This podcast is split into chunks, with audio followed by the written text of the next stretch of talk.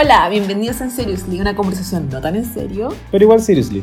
Soy Pamela, diseñadora de X y viciada de Dua Lipa. Que venga Lula Produce, aunque nunca he ido, pero este año juro que compro en verde, por favor. Y yo soy Gerardo, doctorando en biotecnología y un peligroso foco de infección en este invierno santiaguino. Hoy día tengo que contar con mucha felicidad que el alcohol y yo nos hemos reconciliado. ya no estoy tomando antibióticos, me siento renovado, me siento liberado y puedo volver a tomar. Me estoy tomando una cervecita ahora, acor- acortando la semana. Me carga esa, me carga esa, esa expresión, así como Todas las semanas como muy de oficinista, decís tú. muy de oficinista, muy de, de secretario bilingüe. Y Sí. sobre todo porque es martes y ayer fue feriado. Entonces la semana está empezando. O sea, la semana ya viene corta de por sí. No hay nada que acortar aquí.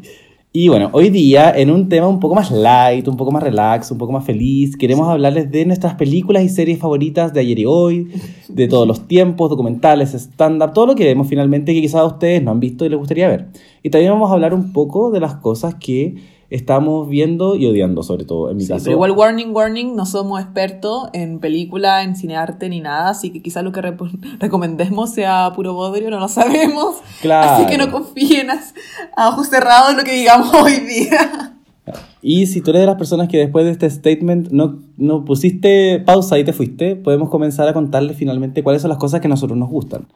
En lo personal yo no soy experto en cine en nada, lo único que soy experto es en fallar en la vida. Entonces, Ay, entonces pero eh, tengo un gusto particular en películas y en series y cosas así. Y yo sé que quizás no es tan mainstream como el de la mayoría de la gente. O quizás sí, no sé. Decían ustedes también. Eh, a mí me gustan mucho las películas, eh, me encantan las películas viejas, así como viejas, viejas en blanco y negro, viejas, viejas, así como 30, 40, 50. Me encantan las películas de los 80. Finalmente, todas las películas que no sean Avengers.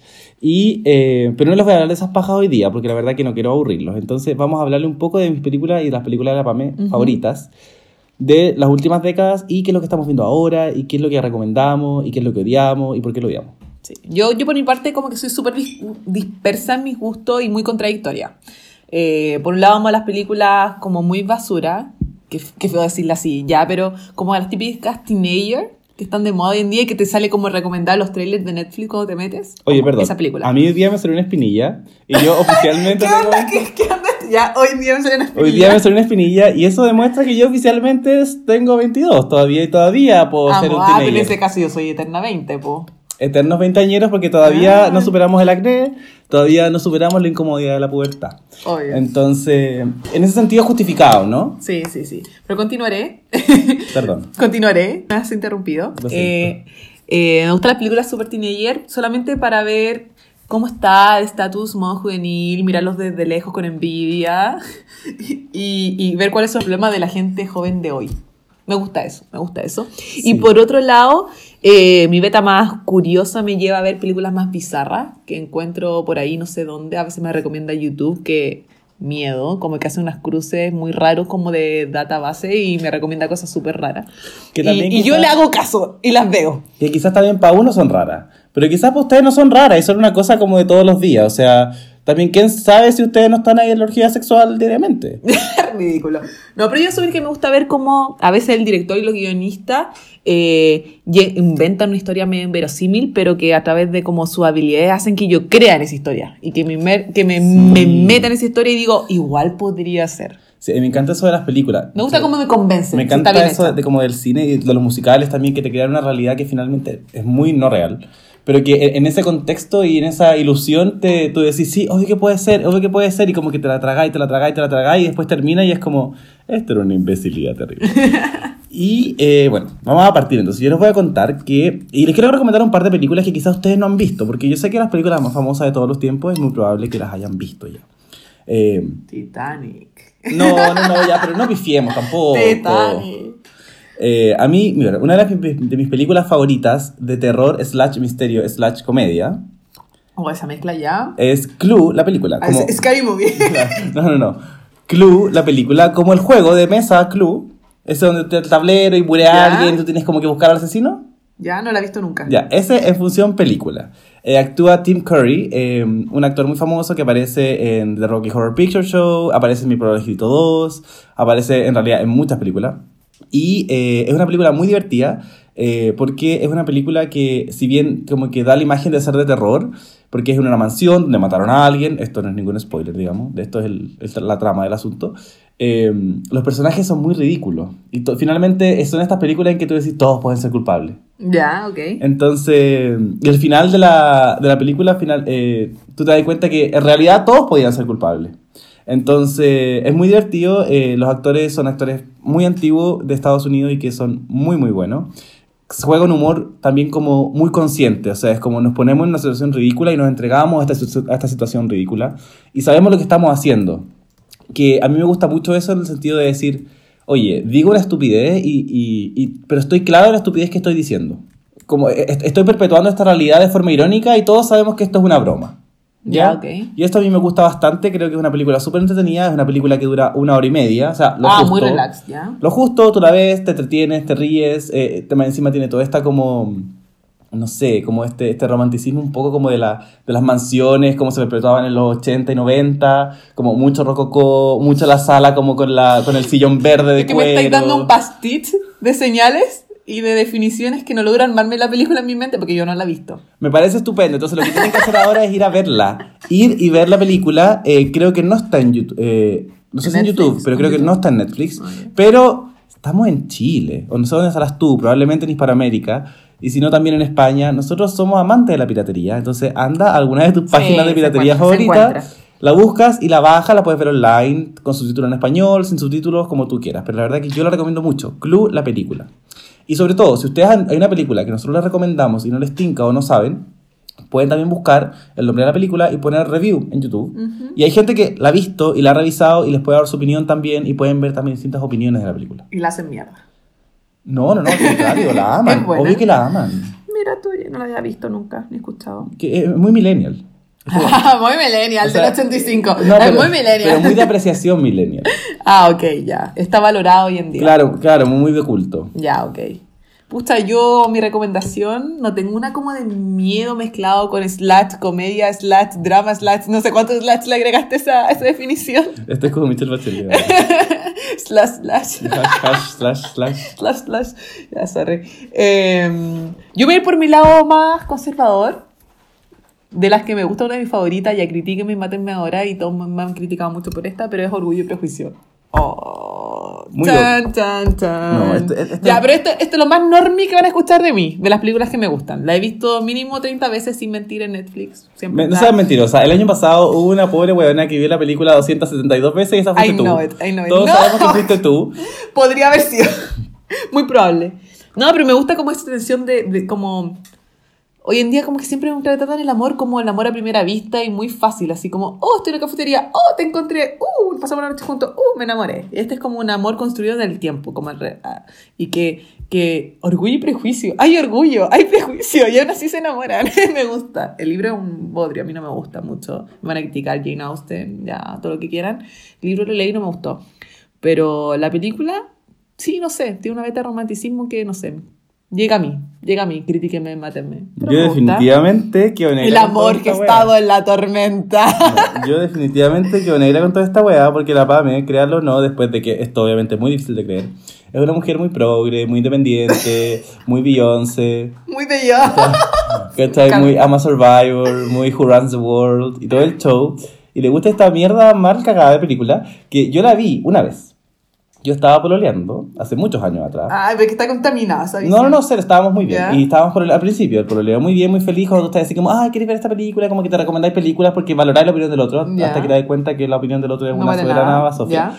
Y me dijo, no, esta película la he visto muchas veces, me gusta demasiado, demasiado romántica. Y así como, ya, veámosla. Y la vi. Y me dice, bueno, ¿te gustó? Y así como, la detesté. Odié a Mr. Darcy, odié a Era la un saco huevona. Era un saco de wea. Y es como, ¿por qué querría estar con Por un eso saco de wea? orgullo. No Y el tengo prejuicio. tiempo. No tengo tiempo. tengo muchas cosas que hacer. Pero vence en eso. Ya, No, ya, sorry, yo no tengo- la voy a defender porque solamente, no, sí, sé que es indefendible, solamente me no, gusta. sí. No sé ustedes. Yo no tengo tiempo ni de hacer la cama en la mañana. No tengo tiempo ni de cocinar. No tengo tiempo para estar esperando a un weón que está haciendo el bonito. Sorry, pero no. Pero no se estaba haciendo el bonito. Se estaba haciendo el orgulloso. Él O el era prejuicioso, orgulloso. ya Ya, no importa porque discutimos de esto. Ya ni sé quién es quién. Ya, bueno, otra recomendación, que es una película ya más nueva, que a mí me encanta. eh, y que es muy estúpida y que tienen que verla entendiendo el nivel de estupidez que tiene. ¿A qué me refiero? Ya, y esta película es sí. Clueless, de 1995. Clueless, eh, o creo que en español se llama eh, Despistados o Ni Idea, una cosa Ah, así. sí, ni idea, sí está en Netflix. Claro. Está en Netflix. eh, actúa Alicia Silver- Silverstone. Y- Rachel McAdams. Rachel McAdams. No, Alicia Silverstone. Ah. Y que Ah, es otra. Sí, esta es otra. Que hace del personaje principal que se llama Cher y su mejor amiga que se llama Dion. ¿Cachai? O sea, bueno, nombres. O sea, Cher y Dion. O sea, no podéis tener mejores nombres. Y la película parte donde están todos así como en un reel, como adolescentes, como con plata, así como riéndose, todos minos en la piscina. Y la galla parte así como, ay, ¿tú estás pensando, este es como un comercial de, de, de algún medicamento? No, esta es mi vida real. Yo soy un adolescente real. Yo me levanto y elijo mi ropa. Y en 1995, la weona tiene un Mac pantalla táctil donde tiene todo su closet y empieza a mover la ropa para hacer su look del día. O sea, life goals. Hashtag life goals, hashtag ídola, hashtag... Muy de la vida real, sí, sí. Sí, o sea, muy real. Y, y son bromas muy estúpidas. Por ejemplo, en una, eh, el- la galla quiere salir con un tipo y el tipo es como súper hipster para ese tiempo. Y como que le encantan las cuestiones así como antiguas y como que tiene como mucho estilo y tiene un auto viejo. Y se sube al auto con él y el gallo le dice, ay, ¿te gusta Billie Holiday? Y ella así como, ay, sí, él me encanta. Y no sé si tú cachai que Billie Holiday es una mujer. es como, entonces era como muy de, queda muy de weona y es como, en verdad yo. Ah. En verdad yo que no quiero quedar mal a veces y es como, obvio que me encanta. Y Obvio que verdad, entiendo obvio todo, que lo sé, Claro, obvio obvio que que lo odio, ¿cachai? O cuando, no sé, van a ver su casa y la calle dice como, ay, miren mi casa, no es clásica, las columnas son súper antiguas, son de 1970. Y es como, weón, qué chucha, o sea, no, no, eso- son esos chistes muy estúpidos. Ya, el teenager en la burbuja. Claro, ahí en la burbuja y que uno tiene que verlo y entender, digamos, y, y está hecho a propósito, digamos. La estupidez con la cual está Ironía. hecho y la ironía con la que está hecho, y eso está muy divertido. Entonces, no sé, hay, hay muchas citas muy divertidas. Por ejemplo, dice así como: Yo trato de leer un libro que no sea del colegio todas las semanas para culturizarme. Esta semana va a leer Los hombres son de Marte y las mujeres son de Venus. Entonces, como, obvio que sí, ¿cachai? Y muy nosotros igual. Perdón. Muy nosotros, nosotros así como, hoy me voy a culturizar y voy a leer El Secreto. No, ni siquiera leer, ver un documental. Voy a ver el documental, del documental. Y después eso, ¿vi el documental? ¿Leíste el libro? No, no, pero vi el documental. O sea, es básicamente The lo same. mismo. Básicamente lo mismo. Entonces, de verdad se les recomiendo veanla. En Netflix es un clásico. Probablemente la vieron cuando chicos. Si la ven ahora, ya más viejito, la van a ver con otros ojos. Y ap- aprecien esa ironía Me y ese humor. risa estas recomendaciones. Obvio que sí, pero mira, yo tengo un gusto de porquería en películas, pero, pero me hacen feliz. Y no puedo recomendar nada más que lo que me hace feliz. Pucha, no sé si irme por mi recomendación Freak Mode o como del drama, pero el, el drama como mm, foráneo, como freak. ¿Extranjero? Extranjero. extranjero. Eh, bueno, extranjero. ¿Por dónde me voy? Ya, vamos por el Freak Mode. Pero Dale, quieras. Pero tengo, tengo uh, muchas recomendaciones. Tú ya. dale, que fluya. Que. Ya, ya. Lo que pasa es que mi curiosidad, mi beta curiosa, me he puesto a ver muchas películas raras que no sé, realmente no me acuerdo cómo llego a ellas, porque de verdad no lo sé. Pero eh, tengo algunas recomendaciones. Por ejemplo, partamos por el clásico, Lif- Lifetime, que es un canal Ah, Lifetime. Movies. Claro. Sí, que como que ya son como un Claro. casi un meme Claro, usted- gringo claro. que tienen películas como siempre muy extrañas, muy extrañas. Claro, ustedes quizás no lo saben, pero. eh, o quizás sí, no sé, quizás lo estoy subestimando. Eh, pero las, la- las películas de Lifetime, que son un canal de televisión en Estados Unidos, que a veces llega acá en el cable, eh, son películas que se caracterizan por ser películas, en general, muy freak o muy malas, así como películas de romance, pero una versión muy estereotipada y ridícula del romance. sí. Son las películas que sacan una película de Navidad, donde la galla pide un deseo en Navidad y se enamora del jefe, y el jefe por fin pues, la ve en otra luz y su vida cambia. O sea, son una cuestión muy básica y muy estúpida. Y, son un placer culpable de ver igual. Sí. Ya, pero mi recomendación es por la beta bizarra de la cuestión. Claro, de Lifetime. Una lifetime muy rara. Sí, se llama Flor en el Ático, que está inspirado en unos libros, que no sé quién escribió porque no cacho, no soy experta en la cuestión. Pero eh, Flor en el Ático es como súper bizarra en el sentido que retrata una familia idílica eh, de Estados Unidos donde el padre y la madre se aman, la galla usa collar de perlas, los hijos son como todos muñequitas. Muy opus. Muy opus, muy opus. Muy Es- sala gente. Muy sala gente. Muy opus, muy exacto, sala gente. exacto. Muy Isidro Goyenechea. Muy. Sí, muy ABC1, Muy Alonso muy de Córdoba, ABC1. sí. Muy Alonso de Córdoba. Y el padre muere y la mujer se queda sin sustento porque está, eh, está ambientada en los tiempos, no sé, 60, 70. Entonces la mujer no se podía autosolventar y tiene que, una que otra que volver donde su familia y su madre, que cuando se casó con este hombre lo habían rechazado y la familia de su madre tiene mucho dinero. Y viajan en la noche y como era, había sido de una- un matrimonio rechazado, obliga a que los niños, que son engendro de este matrimonio eh, eh, no validado por la familia, Fruto de este matrimonio pecaminoso. exacto, exacto, vivan en el ático. Y la madre eh, le comienza a los niños que se queden en el ático ocultos del padre, ¿cierto? Porque la madre supone que es la cómplice hasta que convence al padre de que ella eh, merece su amor y su herencia, que es lo que va a buscar más que nada. Y mientras encierra a estos niños, supone que por unas semanas en el ático van pasando los años y estos niños que cuando los encierran estaban a puerta de la pubertad empiezan a vivir la pubertad en el ático. Oh. La madre empieza a entrar en un modo de, de hija malcriada eh, para favorecer y recibir la- los favores del padre, ¿cierto? Y los niños en este mundo muy bizarro, donde estaban ya llevan como un año encerrados en este ático, y entre la pubertad el hijo mayor se empieza a enamorar de la hermana.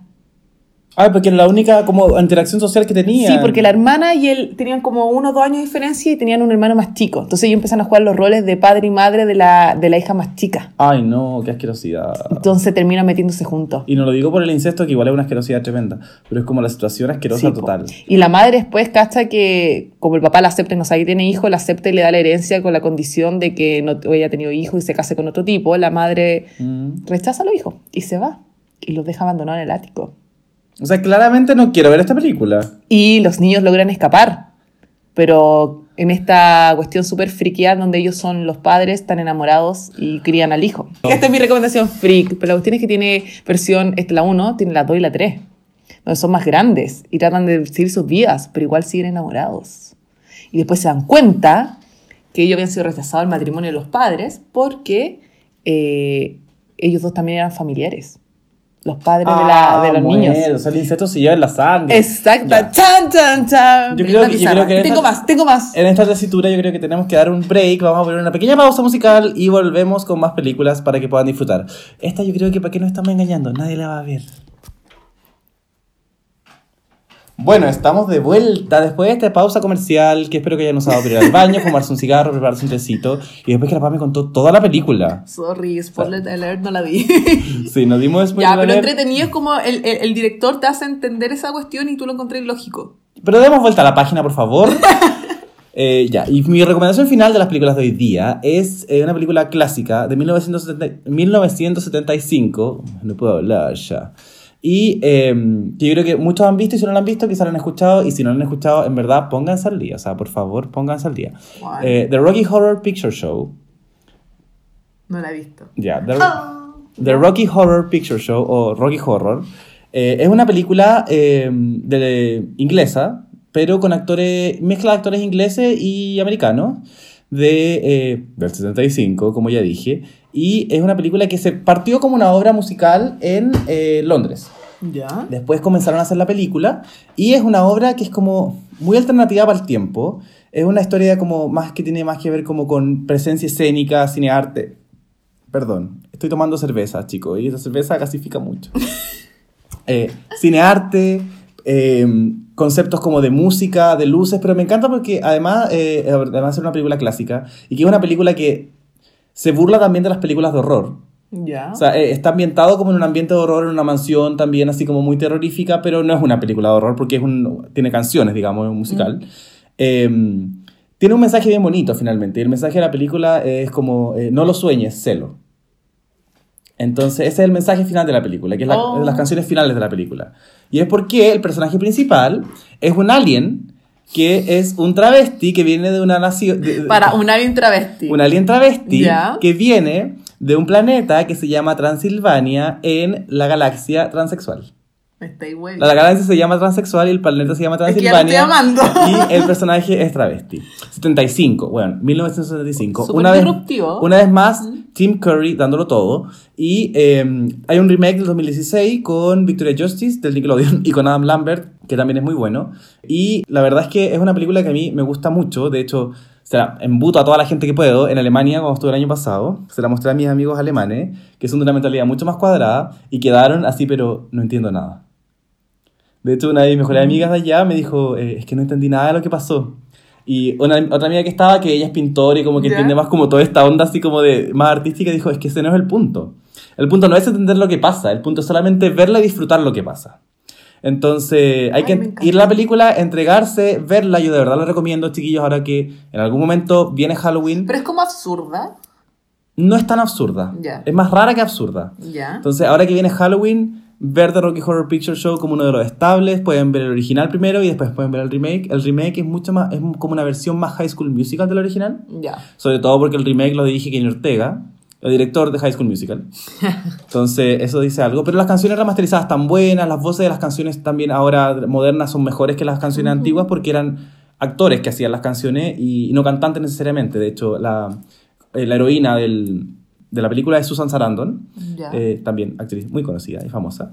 Y eh, muy buena, o sea, de verdad, muy buena. Yo la recomiendo, chiquillos, si no la han visto, vayan a verla, vean en Halloween, en Halloween. Halloween. Veanla en otra época del año, de verdad yo muy la recomiendo, muy veanla, disfrútenla, no lo sueñen, séanlo, dejen su freak interno volar, obvio que me encanta.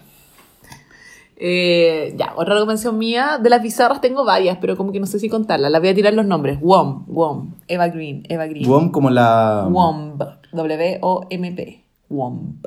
como el vientre. Sí. Womb. Ay, sorry, WOMB. Womb. Se W-O-W. W-O-M-B larga. Sí. Womb. Sorry. Womb. Como, como la marca de teléfono. Womb. no. Eh, Eva Green tiene un- las vacaciones viajaba a, la, a su pueblo natal, que era como muy campo, y conocía, interactuaba con este niño que tenía su misma edad y era muy, un amor casi muy infantil, donde se toman de la mano y todo. La mujer desaparece por mucho tiempo, vive en la ciudad y cuando es más grande vuelve y se reencuentra con este niño y se da cuenta que obviamente se aman, se quieren mucho.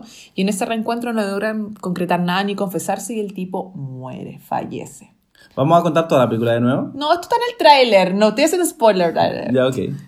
Fallece el tipo y la loca queda muy traumada porque es como el amor de su vida que nunca logró concretar ni nada, po. Mm. nunca logró decirle nada ni concretar nada. Entonces, eh, en esa época, que igual es una realidad media distópica, como que estaba en la clonación de humanos y lo clona.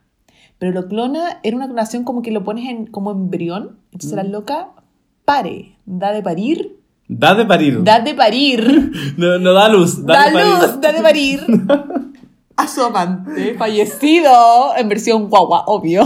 Nunca más tomamos después, antes de, de grabar. Ya, sorry, sorry. Ahora, si ustedes quieren que sigamos tomando antes de grabar, pueden, pueden a- a mandarle un Twitter a Hello Wine, que es una empresa que manda vino, y le dicen que nos- les encanta habernos curado y, y que nos, nos auspician. Ya, lo da de parir. Y lo cría. La mina cacha que lo que está haciendo es como malo y se va a la chucha en el Ah, sí, yo campo. vi esta película, yo vi esta película. Sí, lo da de parir y lo cría y lo cría hasta que el tipo eh, se vuelve adolescente y se ve igual al- a la edad que cuando el gallo muere. Y la mina se confunde y pasan cosas. Y es su hijo. Y, Y es su hijo. Qué asquerosidad más grande. Y aparte, pero necesito una cosa, hacer una aclaración primero. Este podcast claramente se va a llamar Lo da de parir. Pamela va de parir. Y, eh, y sí, yo esta película la vi, eh, es heavy, porque es cuático como las películas.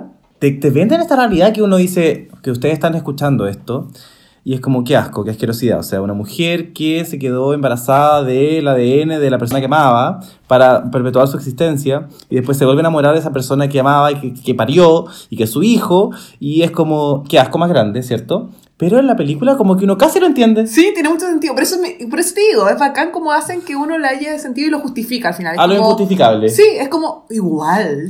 El poder de la Igual. cinematografía, Igual. oye. Igual. Y ahí ahora me voy a tirar, me voy a tirar de los bizarros, tenía una lista más grande, pero eh, me voy a tirar otro tipo de película.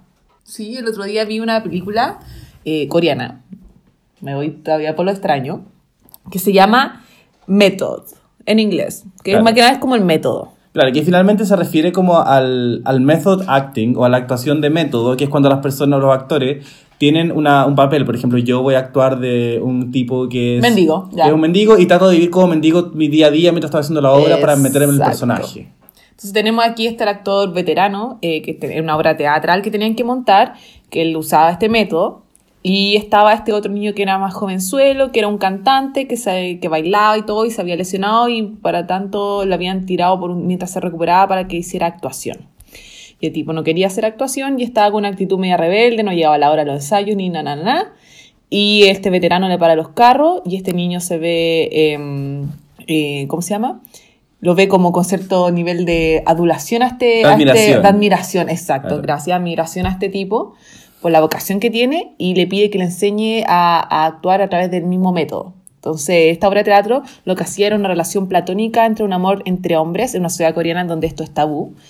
Eh, sin concretar nada, era un amor platónico. Y estas personas, mientras hacían sus actuaciones y vivían su día a día, empiezan a caer en este. A vivir el amor platónico. a vivir este no amor tan platónico. Entonces, los dos. El, el hombre está cansado, la mujer en un acto de sumisión máximo y de comprensión y de entrega hacia su marido, entendía que este hombre siempre que entraba en sus papeles se convertía en otra persona, entonces lo dejaba hacer.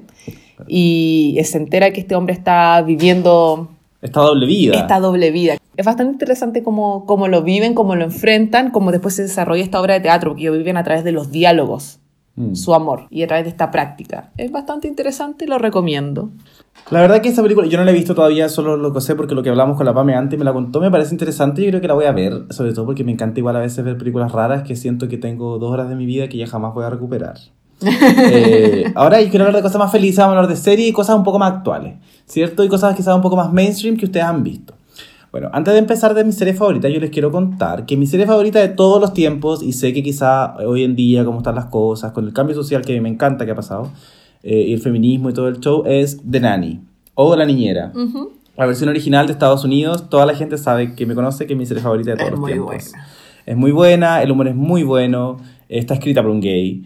Eh, la Fran Drescher, ídola, así como ídola, Fran Drescher, Julie Andrews, mis ídolas de toda la vida, como que quizás así algún día las puedo conocer, felicidad máxima.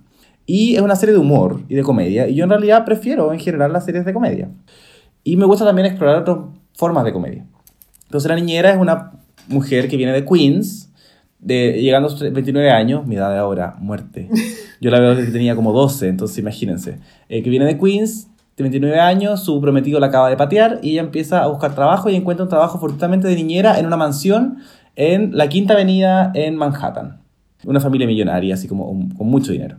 Y ella como con todo su, su actitud flaitonga, como que finalmente enamora a esta familia y les enseña también como eh, las gracias de la vida desde un punto de vista como mucho más relajado y mucho más normal. Y bueno, la serie tiene varias temporadas y ahí después hay todo un hilo argumentativo que es muy divertido. Es muy parecido como la novicia rebelde. Mm, Claro, pero, Es como la versión, pero menos pero- casta, menos casta porque Sí, la nani sí. igual como que ella sale, tiene amantes, tiene gente con la que está. Sí, pero se, se- se nota un dejo ahí de como Claro, de, y- inspiración. Claro, y Fran Drescher, la actriz, es judía. eh, y en su personaje, que se llama Fran Fine, es judía también ahí. Y habla también de toda la presión social de la familia judía o también de la familia de cualquier tipo. Sobre todo en los 90 de ser una mujer de 30 años y que, que tengas que casar.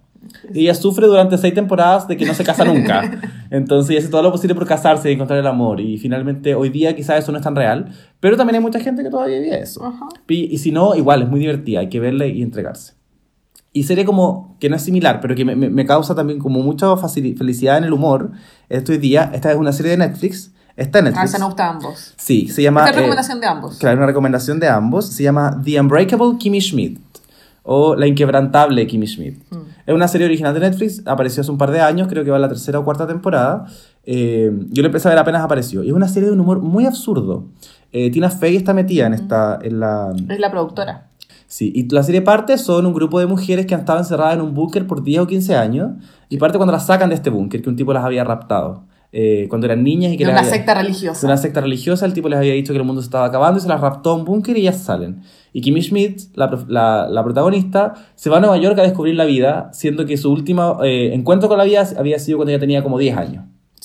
Entonces, Ella se quedó detenida en el tiempo. en su Claro, se quedó detenida en el tiempo. Entonces ella enfrenta con mucha inocencia todos los problemas de la vida que tenemos hoy día. Y, y lo- y los ve de una forma que igual, a pesar que la serie es muy ridícula, y como les digo, hay que entregarse a la serie para poder disfrutarla. Al principio es rara y después uno se entrega y es como, obvio que sí, me encanta. Entonces hay que verla tratando de entregarse. Sí. Eh, nos habla de muchos temas como, por ejemplo, de lo sectario que también en la sociedad todavía hoy día. En las sectas del crossfit, del spinning, del, del, del buen deporte, de, de- de no comer gluten y no tener enfermedad celíaca. O sea, gente muy extraña. Entonces, todas esas cosas como que las toca de una forma muy humorística, o también de, no sé, de buscar trabajo y no, no encontrarte, o de las mujeres que se casan todavía a veces por dinero y no por, por amor propio, o de los hijos que Sí, son... de una meta feminista bastante Sí. interesante, que se va desarrollando más, más avanzado en, la, en, la, Claro, en las temporadas. o de los hijos que no son criados en, en familias que son como amorosas o que los apoyan, sino que son criados solos y que se equivocan finalmente por como falta de cuidado y no porque los cabros sean malos en realidad. Pero tiene un personaje súper bacán que es el de la vieja, que no me acuerdo cómo se llama. ¿Te acordáis?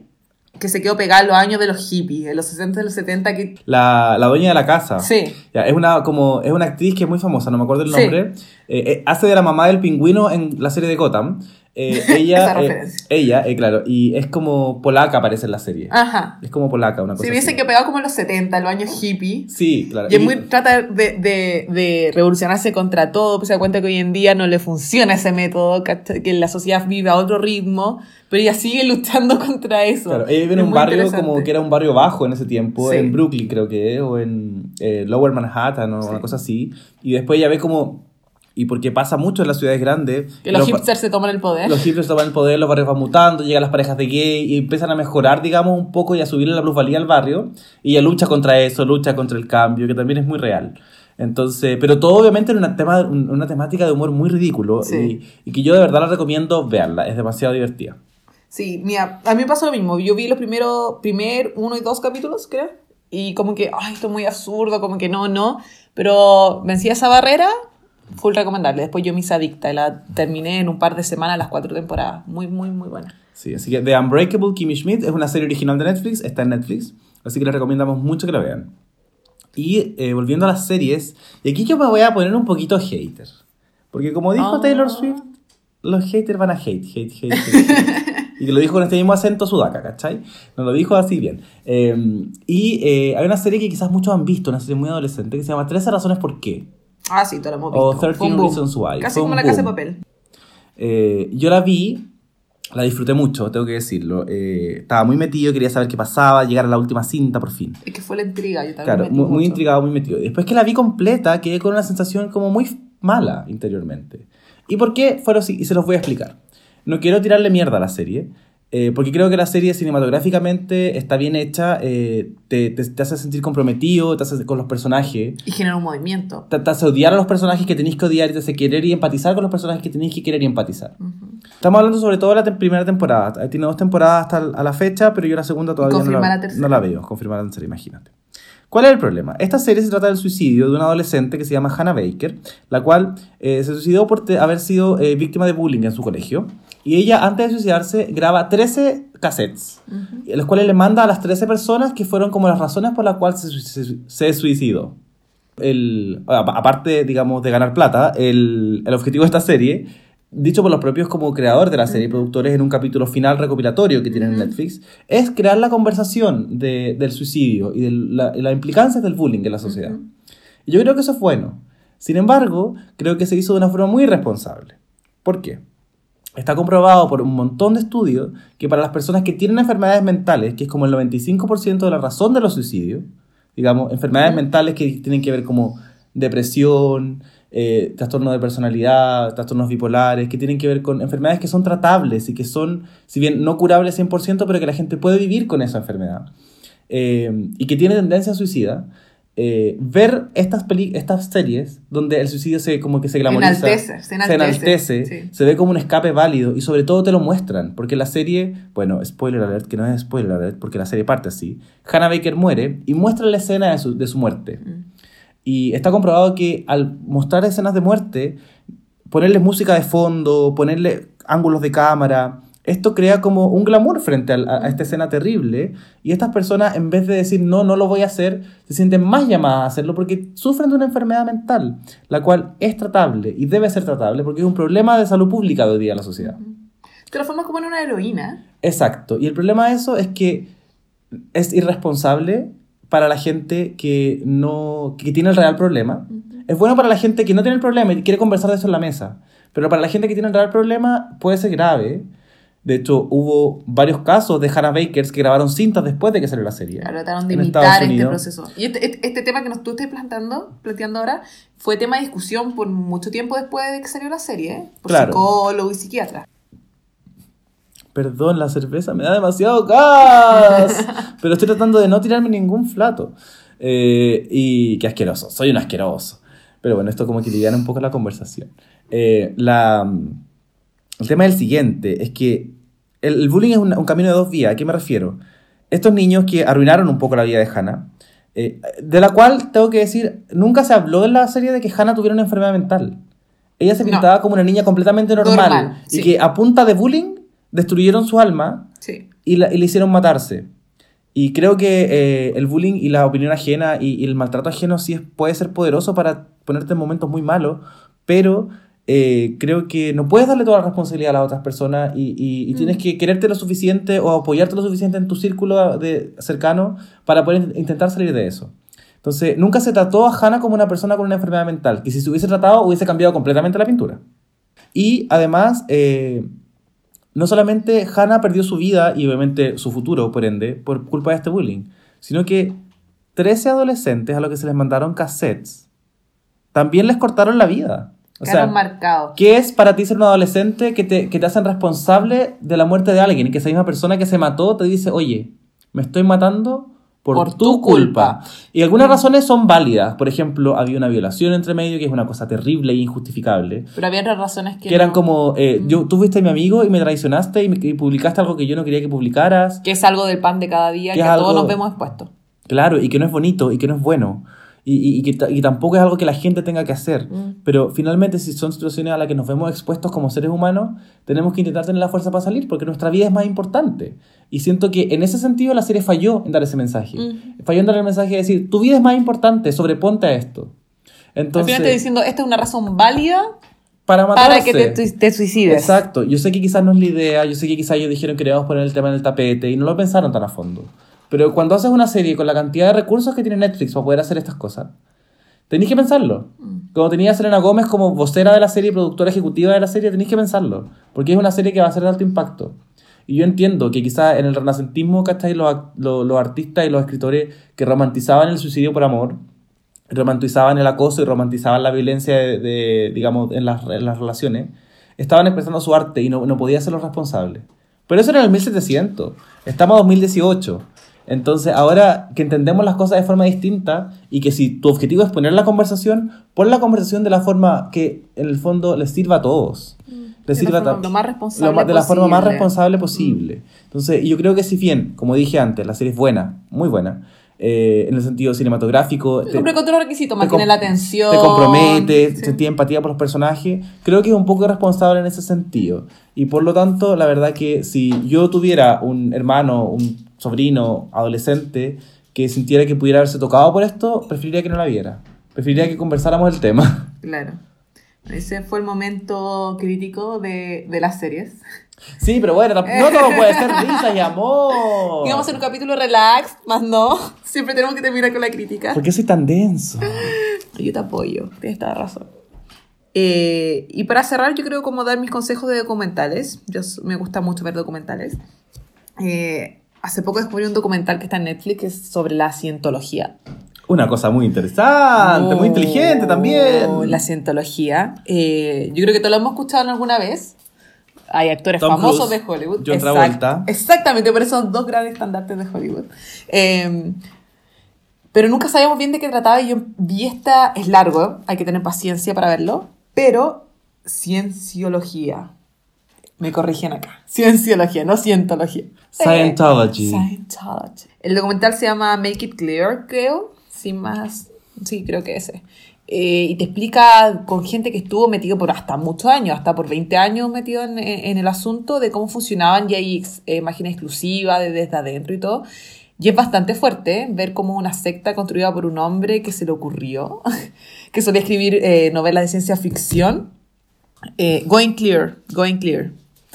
Así se llama. Me están lo están corrigiendo está aquí. corrigiendo en vivo acá, Going Estamos Clear, con la Scientology and the Prison of Estamos con la editora de En Seriously y nos está corrigiendo todo lo que estamos diciendo, porque nosotros claramente somos solamente las caras sin contenido y ella es la que maneja toda la realidad.